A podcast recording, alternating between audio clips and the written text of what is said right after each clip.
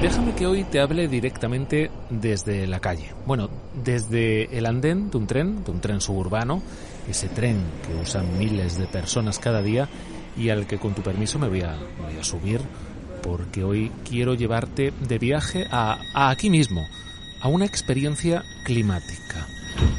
No hará falta ir a lugares remotos como la Antártida, ni a selvas amenazadas como la Amazonía, ni siquiera a un pequeño atolón del Pacífico. No.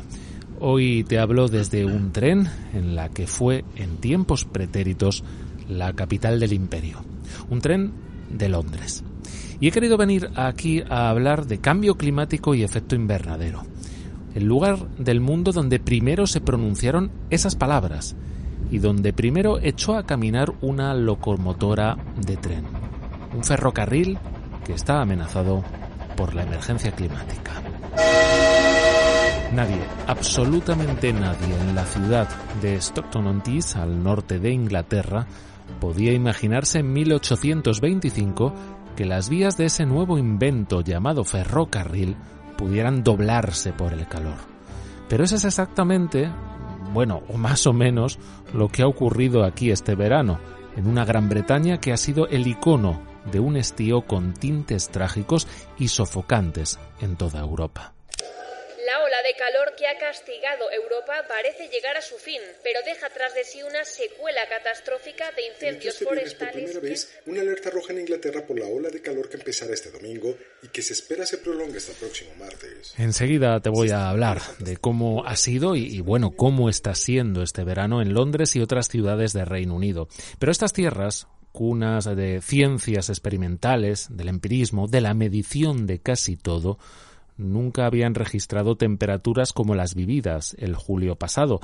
Y es curioso, porque este 2022, mientras contábamos las olas, un equipo científico demostraba por primera vez que estos calores, sin ninguna duda, son consecuencia de la acción humana, pero no de la de ahora, sino de aquella que comenzó con la era del ferrocarril de vapor, o dicho de manera menos eufemística, el ferrocarril de carbón.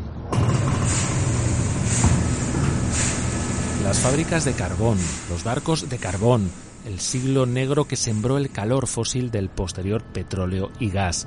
Todo empezó aquí, en esta Inglaterra imperial, en esta Inglaterra industrial. Pero casi todos somos hoy culpables, no tú o yo, sino un sistema que nos lleva a un consumo de recursos y energía que parece llegar al límite y que se encuentra en una encrucijada. Un dilema como el dilema del ferroviario. Ante la guerra y la amenaza de Putin, ¿desempolvamos el carbón y tiramos de gas para deshacernos de la dependencia rusa?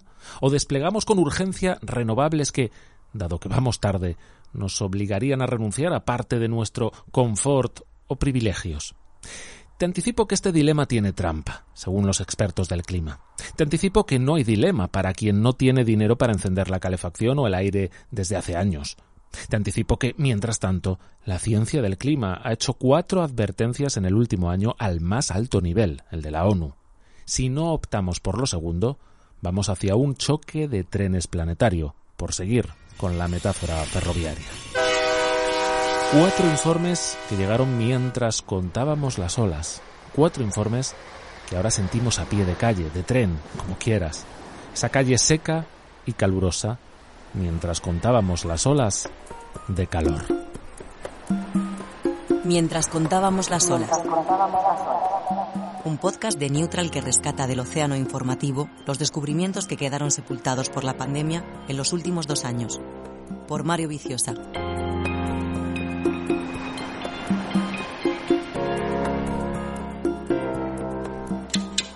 Sempre és la família, en primer lloc, i no en primer lloc, diria que en primer lloc... A lo mejor has oído eh, hace poco en una canción de Rosalía eh, este sonido. Pero una melodía de cuatro notas acompaña a los relojes de medio mundo desde 1793, básicamente desde que nos dio a los humanos por unificar horas. Los relojes se empezaron a popularizar en las casas de quien tenía más dinero en Europa y con ello ese soniquete que se extendió a nivel doméstico, directamente importado desde los relojes británicos. El primer campanario en dar esos cuartos fue el de Santa María de Cambridge, luego trasladado a la Torre de Westminster, en Londres, donde la campana Big Ben lo hace cuando corresponde, cada cuarto de hora. Ha sido este un verano extraño para este reloj y su alma mater en Cambridge.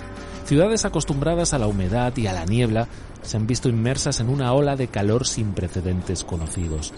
El color verde de los homónimos greens o esplanadas de hierba se ha vuelto pajizo. Hyde Park es un completo erial. Lo mismo ocurre con el Jesus Green de la ciudad universitaria, donde siempre se han celebrado muchas barbacoas. Este insólito paisaje se ha aderezado por un sonido seco, esquilmado, raquítico, procedente del campanario de Westminster. En condiciones de humedad todo suena mejor, o por ser más precisos, suena más rotundo y lejos. Es como cuando estamos debajo del agua, que las ondas se propagan más eficazmente, especialmente las frecuencias más graves, los bajos. El calor además es clave en la propagación del sonido, así que la campana del Big Ben ha tocado a sequía. Estos días suena más aguda. Quizás el oído humano poco acostumbrado no lo aprecie, pero la sequía se ha llevado algunas de sus más roncas frecuencias. Sirva como toque metafórico de fatalidad. Algunos modelos matemáticos hablan de unas 7.000 muertes en Reino Unido como consecuencia de las altas temperaturas. Un estudio estima unas 1.000 en Inglaterra y Gales solo en un par de días. Ya te advierto que estos cálculos son complejos, pero nos da una idea de la dimensión histórica del asunto.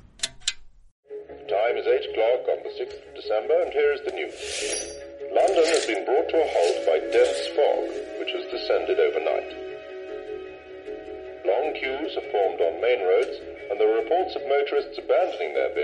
Esto no está lejos de las consecuencias del episodio de la Gran Niebla de 1952, en el que el aire se volvió espeso y tóxico en la capital, anegada de humos fabriles y automovilísticos.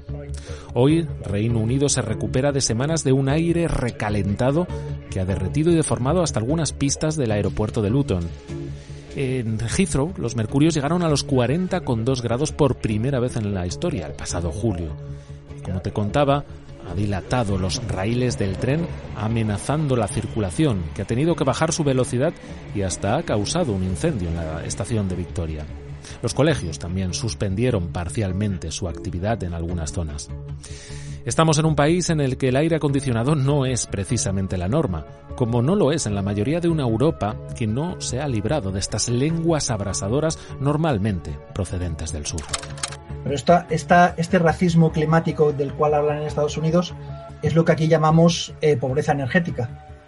En Barcelona también tenemos estudios del, efecto de isla de calor y este efecto de isla de calor eh, sucede sobre todo en, los barrios más deprivados, ¿no? que son edificios antiguos, altos, sin, acondicionamiento, donde el calor se, se, concentra más, sobre todo durante, durante las noches.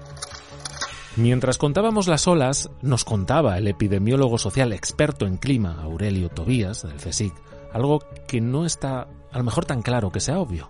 Las olas de calor y particularmente las noches tórridas y tropicales matan más cuanto más pobre seas. Dicho de otro modo, las consecuencias del cambio climático no son iguales para todo el mundo.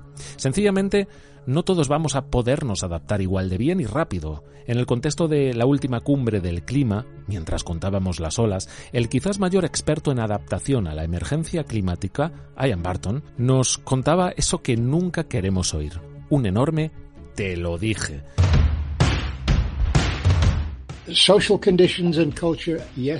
En su caso, como miembro del panel de expertos de la ONU desde los años 90, venía diciendo en sus informes y en estos foros que para los años actuales estaríamos viviendo situaciones como las de este verano y que deberíamos habernos adaptado. No le hicieron demasiado caso. Pocos pensaban que llegaríamos a este primer quinto de siglo con estos extremos tan recurrentes y al borde de tener que racionar la energía the idea of adaptation was the, the, the, the people who were most concerned to advocate and implement Dice Barton que quienes estaban más interesados en mitigar el cambio climático hace 30 años estaban preocupados en que si se hablaba de adaptación se asumiría el fracaso en las medidas de reducción de gases de efecto invernadero. La cuestión es que se ha demostrado que no se puede mitigar suficientemente rápido como para no necesitar algunas medidas de adaptación fast enough to avoid all need for adaptation. Una de esas medidas, quizás muy obvia, podría ser encender el aire acondicionado. Pero una vez más, el dilema. Exige un consumo de electricidad que hoy en día alimentamos sobre todo quemando combustible fósil, lo mismo que a la larga hace subir la temperatura del planeta. ¿Nos ha pillado esta ola de calor con el pie cambiado?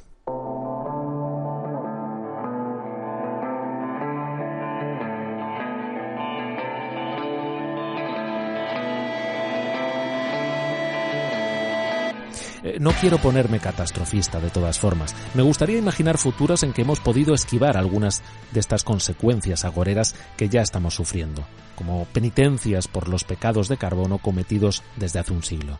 También querría pensar que repartiremos esta penitencia, porque, como decía antes, la adaptación no es igual para el rico que para el pobre. Y como quiero ser relativamente optimista, hoy salgo del estudio para viajar al futuro. Un futuro hipotético que en ciencia climática llamamos escenario. Y luego con uno de los más veteranos y multipremiados expertos en España, Fernando Valladares, del Museo de Ciencias Naturales, investigador del CSIC, ahora también activista por el clima. Él me espera en una estación muy singular de este recorrido ferroviario. Me espera en el futuro, ya sabes eso de la relatividad y los trenes, a ver si esto me funciona. Él me espera en un futuro que no será perfecto ni simple. Me meto en un agujero de gusano para ver cómo será ese escenario al que se enfrenta la Europa del futuro sin caer en el pesimismo. A ver si no me llega muy pixelado.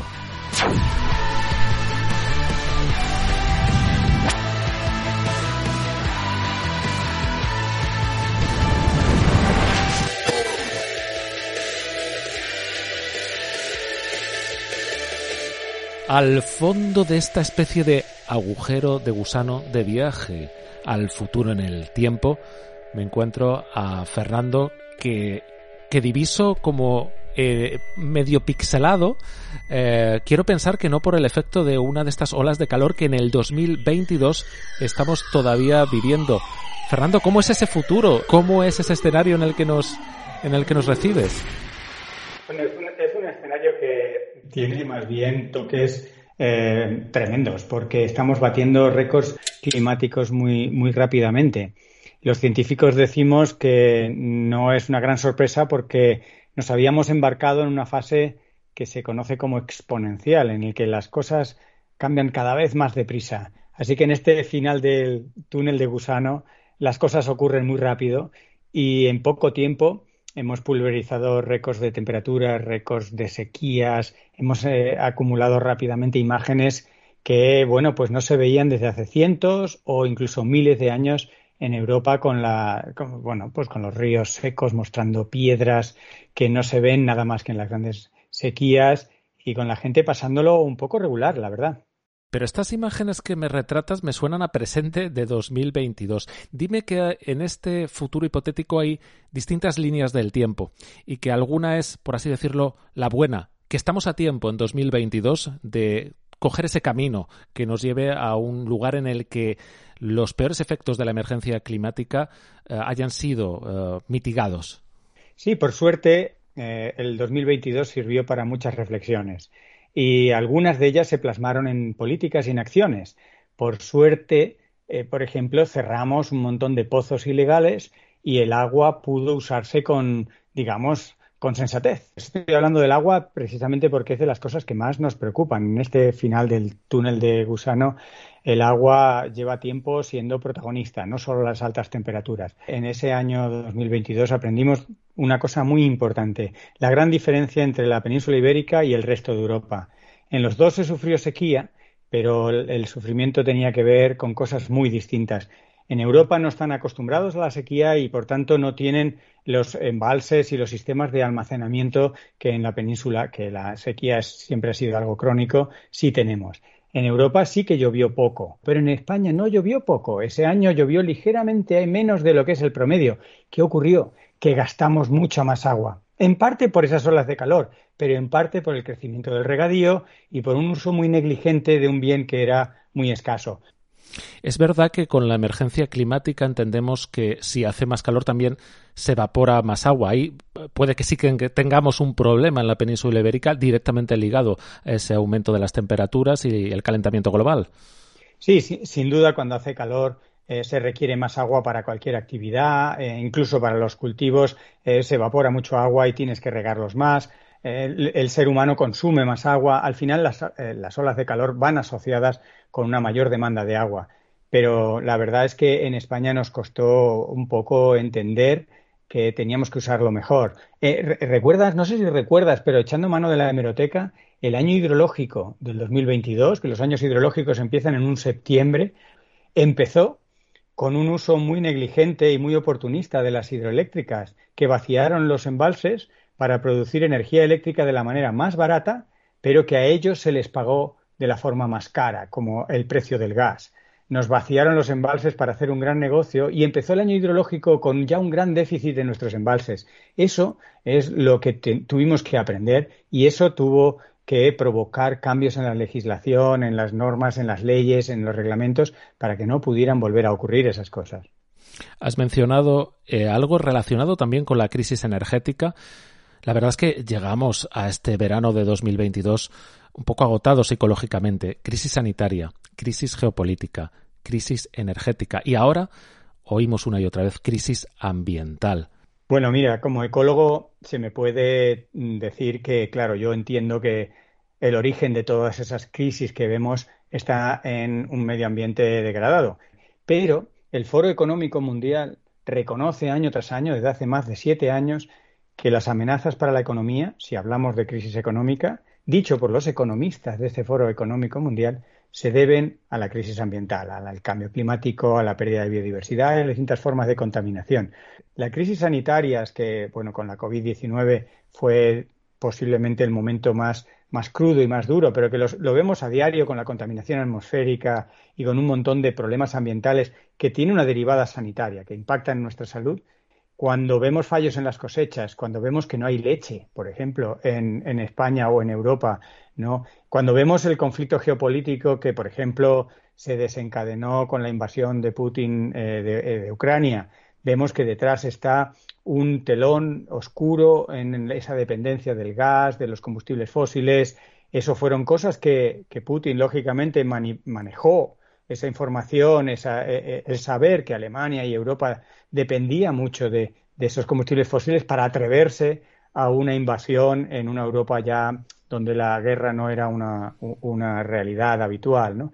Así que vemos que muchas de estas eh, crisis que sufrimos directamente, como una crisis geopolítica, una crisis sanitaria, una crisis económica, en realidad están debajo, empujándolas una crisis ambiental. Así que lo que hay que hacer, lo que siempre ha habido que hacer y lo que no terminamos de hacer bien del todo, es ir al origen del problema. Fernando, tú me hablas del futuro, pero como hemos dicho, el futuro eh, conceptualmente a veces está trabado de múltiples caminos, así que no te voy a preguntar qué va a pasar con la guerra en ese futuro desde el que me hablas, porque puede que haya muchos caminos y futuros alternativos, muchas líneas de tiempo diferentes. Pero sí que me pregunto, desde este presente de 2022, si esta guerra, con todas las desgracias que trae asociadas, eh, ¿crees que sirve para espolear ciertas conciencias sobre la necesidad de hacer una transición ecológica hacia, por ejemplo, distintas y nuevas eh, fuentes de energía? O más al contrario, cuando oímos que se están desempolvando viejas muy contaminantes, muy emisoras de CO2, fuentes como, como el carbón o cuando Europa eh, mira con ojos verdes al gas o a la energía atómica. Efectivamente, lo has, lo has contado muy bien, porque eh, la crispación, la preocupación, la alarma que surgió a raíz de la invasión de Ucrania ha desencadenado crisis concretas y medibles en el abastecimiento de alimentos en algunas zonas de, Europa y del planeta, porque vamos a ver el norte de África y Asia cómo están eh, sin el trigo de Ucrania, pero eh, eh, despertó dos cosas contradictorias que tú has ilustrado muy bien. Lo que cuesta saber es la importancia relativa de estos dos efectos, porque claro, uno tiende a neutralizar al otro. Por un lado, por supuesto que saltaron muchas alarmas ambientales, espolearon el apoyo de los recursos renovables, el, encauzarse en la vía de la sostenibilidad y en acelerar esa transición ecológica. Pero algo que yo pensé que nunca vería en mi, en mi vida profesional, eh, Europa dio pasos atrás. podía imaginar que los daría despacio, que el progreso hacia la transición ecológica serían en algunos momentos estarían atascados o, irían muy despacio, pero que dieran pasos atrás, ¿no? De recalificar eh, como verde dos formas de energía que, en fin, no son verdes, que es eh, la nuclear y el gas, o incluso relajar las, las, auditorías de las emisiones de gases de efecto invernadero para que la economía de toda la vida pueda encontrar eh, eh, vías para, para, para, en fin, mantener el, negocio como siempre, el business as usual que dicen los anglosajones, pues son retrocesos que no pensé que, que veríamos y que muestran el gran miedo que se tiene todavía en las sociedades occidentales a cambiar el modelo socioeconómico. No tenemos un modelo socioeconómico alternativo, eso es verdad. No podemos saltar de uno a otro porque no hay ese otro. Pero sí sabemos piezas del sistema socioeconómico que no funcionan. Y la, propuesta cada vez más importante de los científicos, incluso me remito al, famoso informe del panel intergubernamental de cambio climático, ¿no? que propone ir abandonando cosas de este sistema socioeconómico que es el que ha causado esa gran acumulación de gases de efecto invernadero en la atmósfera y que es el causante de muchos de los problemas de salud, de geopolíticos que, podemos, que hemos mencionado, etcétera, ¿no? Independientemente de tu ideología, de tu nivel económico, de si estás en el hemisferio mm, norte o sur, en el sur global o en el, norte global, es, es evidente para todos que lo que nos ha traído aquí es esa manera insostenible de, con, relacionarnos con la naturaleza y con los recursos naturales, de hacer negocio de todo y de no parar de crecer. Y se están ensayando muchas piezas para ver si funcionan, para ver cómo se pueden optimizar en ciudades como Ámsterdam, incluso en la propia Barcelona, se están teniendo piezas socioeconómicas con la economía del donut o de la rosquilla, de Kate eh, Rayworth y otros, para ir viendo cómo podemos transicionar. Hay información y lo que nos falta es valentía para poner en práctica esa información. ¿Encuentras resistencias a usar la palabra decrecimiento en los foros eh, científicos en los que te mueves o incluso en el propio IPCC? Claro que hay resistencias. Donde me encuentro, sin embargo, más resistencias, aunque van mejorando y se van, a, se van bajando esas resistencias, es en el foro más, digamos, social y político, en las redes sociales o eh, cuando uno se encuentra con políticos y, piden asesoría. Pero hace tres o cuatro años que empecé a usar la palabra de crecimiento con más asiduidad y en aquel entonces sí que era blasfemia. No sé, en el 2018, en el 2017, eh, la audiencia decía, ups, este muchacho puede ser peligroso, ¿no? O esta palabra no es la que a mí me gusta oír. Y, por eso inventamos, en el fondo, por eso inventamos la palabra de desarrollo sostenible o capitalismo verde o, crecimiento verde. Todo esto son eufemismos para intentar negociar dos cosas que son incompatibles, ¿no? Que es el crecimiento indefinido, el crecimiento ilimitado y la limitación de un planeta finito en la cual no se puede mm, ser mucha gente como ya somos y seguir creciendo, no solo demográficamente, que ya no crecemos tanto, sino creciendo en nuestra huella ecológica, eh, con un cierto grado de colapso, un cierto grado de, caída de cómo se hacen las cosas, llámale como quieras, que podemos anticiparnos y desescalar, acomodar, acompañar ese decrecimiento o dejar que el decrecimiento ocurra abruptamente y entonces se transforme pues, en lo que los economistas llaman recesión y ocurren, y eso sí, después son capaces de explicar por qué ocurrió.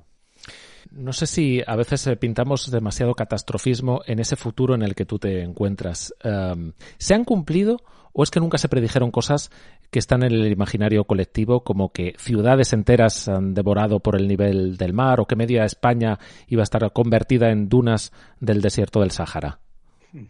Bueno, es un, es un tema muy interesante. Los científicos generalmente ante, ante proyecciones hacia el futuro hablamos de escenarios. De, siempre nos hemos distinguido de Nostradamus, porque Nostradamus no se sabe cómo eh, decía lo que iba a pasar. Sin embargo, los científicos eh, hacemos eh, estimaciones de distintos escenarios con distintas condiciones de partida. Si tú emites más gas de efecto invernadero o menos, si te distribuyes en el planeta de una manera o de otra. En, el IPCC, por ejemplo, en el panel intergubernamental de cambio climático, son bien conocidos la media docena de escenarios, desde el más optimista al más pesimista, siendo esos dos extremos los menos probables y eh, los más probables los escenarios intermedios que tienen un poco de optimismo y un poco de pesimismo. Bueno, pues informe tras informe se han ido cumpliendo los escenarios más probables. La ciencia ha acertado más de lo que ha fallado a la hora de eh, enfocar qué escenarios iban a ir siendo más probables. Y algunas películas, algunas cuestiones del, eh, del imaginario colectivo estaban basados en algunos escenarios científicos, pero claro, elegían los escenarios más llamativos, más dramáticos, y eso sabíamos que eran menos probables. No obstante, recordemos alguna película, ya que hablamos de imaginario colectivo, que por ejemplo recreó eh, el, hemisferio norte, sobre todo las costas de Nueva York y, del este de Estados Unidos, eh, con una gran eh, ola de frío que acabó congelando y generando una glaciación local. Todo era muy cinematográfico, pero estaba basado en modelos que se están cumpliendo, en los cuales el transporte de calor de zonas más templadas de la Tierra pues esa cinta de transporte de calor se interrumpe, el modelo estima que esa cinta de transporte de calor se interrumpe y como resultado, aunque todo el planeta se calienta, algunas regiones amplias, como esa zona del este de Estados Unidos, podrían entrar paradójicamente en una, en una glaciación y ese escenario no es del todo eh, imposible. Así que, la verdad, la ciencia en esto, como suele ocurrir cuando se juntan los mejores especialistas, tiende a acertar más que a fallar. Lo que pasa es que cuando hablas de aciertos, eh, hablas de escenarios que se han ido cumpliendo, pero eso son matemáticas y a lo mejor el común de los mortales no percibimos esas matemáticas hasta 2022, porque resulta que ha llegado este verano en que de golpe nos hemos encontrado un escenario de sequía, de olas de calor, de incendios y todo lo hemos atribuido a, la emergencia climática. Dinos, Fernando, ¿qué ha pasado en este verano de 2022 realmente y qué puede explicar la ciencia? Bueno, ha, ocurrido un, cóctel de factores. En el 2022 se juntó, como podríamos decir, el hambre con las ganas de comer. La tendencia de fondo de calentamiento global con eh, esos eh, bandazos, esa variabilidad climática que eh, hace cada vez más probables eventos épicos, de récord, eventos extremos. El cambio climático no solo es un cambio gradual en las temperaturas promedio, sino también es y lleva consigo una mayor probabilidad de que los eventos extremos vayan siendo frecuentes y más intensos. Es posible que dentro de esta variabilidad, pues en los siguientes años se vayan mm, viendo condiciones no tan severas, pero esto es un aviso de hasta dónde puede llegar eh, el, clima, el nuevo clima. Este verano de 2022 no hubiera sido casi posible, o hubiera sido muy, muy improbable hace 100 o 200 años. Hemos tenido pues eh, eh, la, mala suerte de mm, ser un año en el que se combinaron condiciones de células climáticas normalmente no tan conectadas del norte de África, del Atlántico, del norte de Europa, para generar unas condiciones extraordinarias. Condiciones que hasta el 2022 son muy raras, pero que a partir del 2022 van a ir siendo gradualmente menos raras. O sea que el meme este que circula de la buena noticia es que este mm, verano va a ser el más frío de todos los que vas a conocer en el resto de tu vida. Eso no, no funciona exactamente así, ¿no? Que el verano que viene podemos tener un verano frío a lo mejor, pero eso no significa nada. Mira, eh, eh, esa frase se, me ocurrió en un telediario en el que me pusieron el, el, micrófono y sabía que tenía 30 segundos o 40 segundos para decir algo eh, importante y claro, ¿no? Y entonces eh, recogí esa frase. Yo, pero lo he visto en Los Simpson directamente, ¿eh? Te, Sí, no, la frase, pero si te fijas, mi frase y la de Los Simpson tiene una palabra ligeramente distinta, que es probablemente. Con todo lo duro que está siendo este verano del 2022, eh, estará probablemente entre los años más frescos que nos toquen por vivir. Si le quitamos la palabra probablemente, entonces sí que queda como una eh, frase de los Simpson o la podemos encontrar en muchos sitios. esa palabra probablemente habla de esa variabilidad climática que efectivamente, como dices, puede hacer que el año que viene o el año próximo o años siguientes en el futuro puedan ser algo más frescos que el 2022. Pero es una probabilidad baja. Eh, tenemos que hacernos a la idea de que este ha sido un año de los que se van a ir volviendo más frecuentes. y, es dramático porque es verdad que los que hacemos actualidad no paramos de publicar una y otra vez. Este ha sido el otoño más cálido desde que hay registros, este ha sido el invierno más cálido desde que hay registros, este ha sido desde luego el verano más año más cálido, este ha sido el año más cálido desde que hay registros. Es muy llamativo desde este lado, desde el informativo. No sé si estamos anestesiándonos ya también ante este tipo de noticias. Se ha puesto tanto énfasis en los récords climáticos que, como tú dices, eso tiende a anestesiar. Ya uno no se acuerda. Si no eres especialista, por ejemplo, en atletismo, ya no te acuerdas en, qué valor está eh, los 400 metros lisos femeninos, ¿no? Eh, eh, y te vuelven a decir una y otra vez que se ha pulverizado y se ha batido este récord. Quiere decirse que este, este aluvión de récords y de datos numéricos del clima es solo una parte y que creo que ha sido la que ha centrado demasiado la atención de los medios de comunicación. ¿Por qué ha ocurrido? ¿Eh? y qué consecuencias tiene. El, eh, conceptos como en el 2022 se combinaron una serie de células climáticas para dar eh, uno de los escenarios más extremos de cambio climático y esto generó más de mil muertos en la península ibérica, generó ríos en el centro de Europa que no tenían agua, generó que las eh, vías de tren en el Reino Unido se combaran, crisis en el sistema alimentario, eh, medidas extremas en el sistema sanitario, etcétera. Me parece que eso es más fácil de recordar y eh, acompaña mejor a la noticia que los puros récords, ¿no? Has mencionado las muertes. ¿Mata tanto la emergencia climática como la guerra? Mucho más. no es que mate tanto, mata muchísimo más. Nuestro cerebro por desgracia, ante este desafío que tenemos con el clima, no está bien preparado para tenerle el miedo y el respeto suficiente. Porque las muertes por cambio climático ocurren como, podemos decir, como si fueran en diferido. Salvo los eventos extremos que causan de forma directa eh, muertes, eh, los millones de personas que mueren todos los años eh, por efectos del cambio climático mueren por una cascada de efectos que dispara el cambio climático, ¿no? A través de las cosechas, a través de una calidad del aire, a través de eh, problemas cardiovasculares, eh, acelerando lo que se conoce como, como muertes evitables o muertes prematuras, muertes que ocurren antes de tiempo, porque esas personas, si no hubiera sido por esas condiciones climáticas, hubieran vivido 5, 10 o 20 años más. ¿no? Y por eso el cambio climático muchas veces se tiende a, a un poco a olvidar cuando cuando pasa eh, estos, estos momentos más críticos en los que los efectos directos y brutales de un evento extremo, de una tormenta, de una inundación o de una ola de calor nos golpean y provocan fallecimientos o problemas muy serios en el sistema sanitario, en la salud global. Pero realmente los números son difíciles de echar, pero los números hablan de mm, muchos millones de personas al año. Pensemos que la crisis ambiental es un triángulo, ¿no? No solo está el cambio climático. Fernando, este podcast se llama Mientras contábamos las olas. Y yo te traslado esa pregunta que le hago a cuántas personas desfilan por aquí. ¿Qué estabas haciendo tú mientras contábamos las olas? No sé si contar olas de calor, olas de otro tipo. bueno, yo siempre estoy atento a las olas y me gusta ver tanto las olas del mar, las olas de, calor y en general los eventos de actualidad. ¿no? Intento entender por qué ocurren las cosas. Yo muchas veces me veo, y sobre todo en los veranos, sentado tranquilamente intentando entender esa actualidad, ¿no? intentando ver esas olas sucesivas de cosas que ocurren. Y mientras están ocurriendo las olas, yo lo que hago es leer y pensar. No sé si hay algo que después de este verano se le está escapando a los modelos climáticos eh, actuales, ahora que has hablado de escenarios eh, más catastrofistas y menos.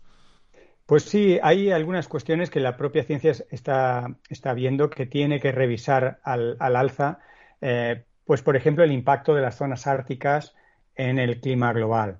Eh, se está viendo que se ha calentado más de lo que se había calculado, se está viendo que puede estar en el origen de algunos eventos que no han sido muy bien anticipados en el corto plazo por la ciencia. Funcionan peor porque ya son eh, modelos que se apoyan en modelos, que se apoyan en modelos y por tanto las incertidumbres numéricas, matemáticas van creciendo.